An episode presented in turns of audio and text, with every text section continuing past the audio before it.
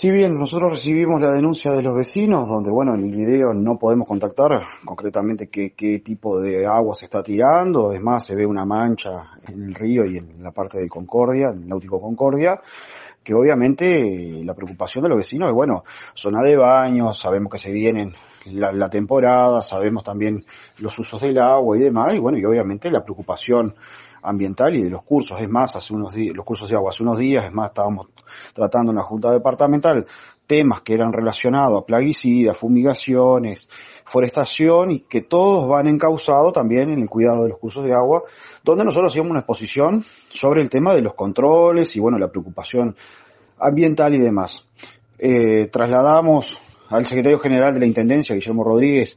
esta denuncia, los videos, la ubicación del mismo y en definitiva eh, recién nos comunicamos con el ingeniero Garat de la Dirección de Higiene, donde bueno ya empezaron a trabajar en este tema, se nos trasladó que ya urgentemente empezaron a, generar eh, las comunicaciones con relaciones eh, públicas de, de, la, de la fábrica para contratar a ver si son